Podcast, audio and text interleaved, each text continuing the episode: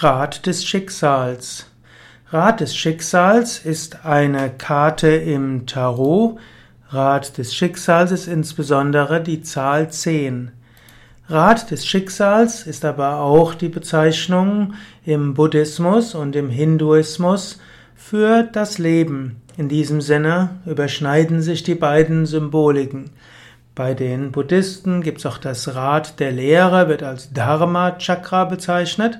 Im Hinduismus gibt es Samsara Chakra, also das Rad des Lebens. Samsara ist letztlich das Leben, der Kreislauf von Geburt und Tod.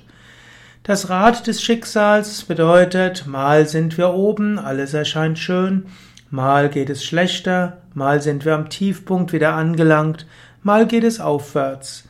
Alles, was einen Anfang hat, hört immer wieder auf und jedes Ende ist der Beginn von etwas Neuem. Das Rad des Schicksals trägt, dreht sich und es gilt, sich bewusst zu machen, dass äh, nichts von Dauer ist. Wir sind dem Rad des Schicksals unterworfen und es wäre unsinnig zu probieren, zu sagen, ja, ich habe nichts damit zu tun. In diesem Sinne ist es schön zu genießen, wenn es nach oben geht.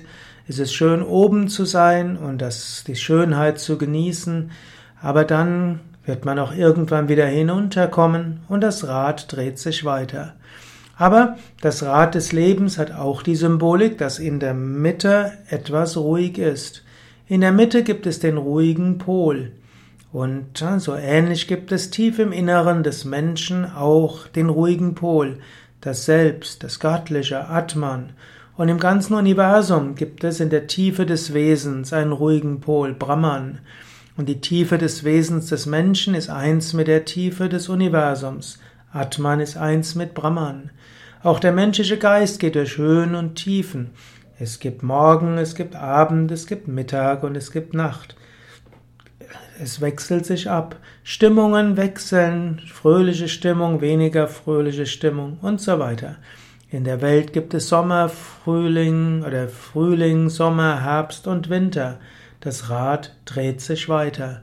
In diesem Sinne erkenne, dass im Leben es Höhen und Tiefen gibt, aber erkenne auch, dass es jenseits dessen, jenseits des Rads des Schicksals etwas gibt, was stets gleich bleibt. Und das ist die Tiefe deines Wesens, das ist Gott.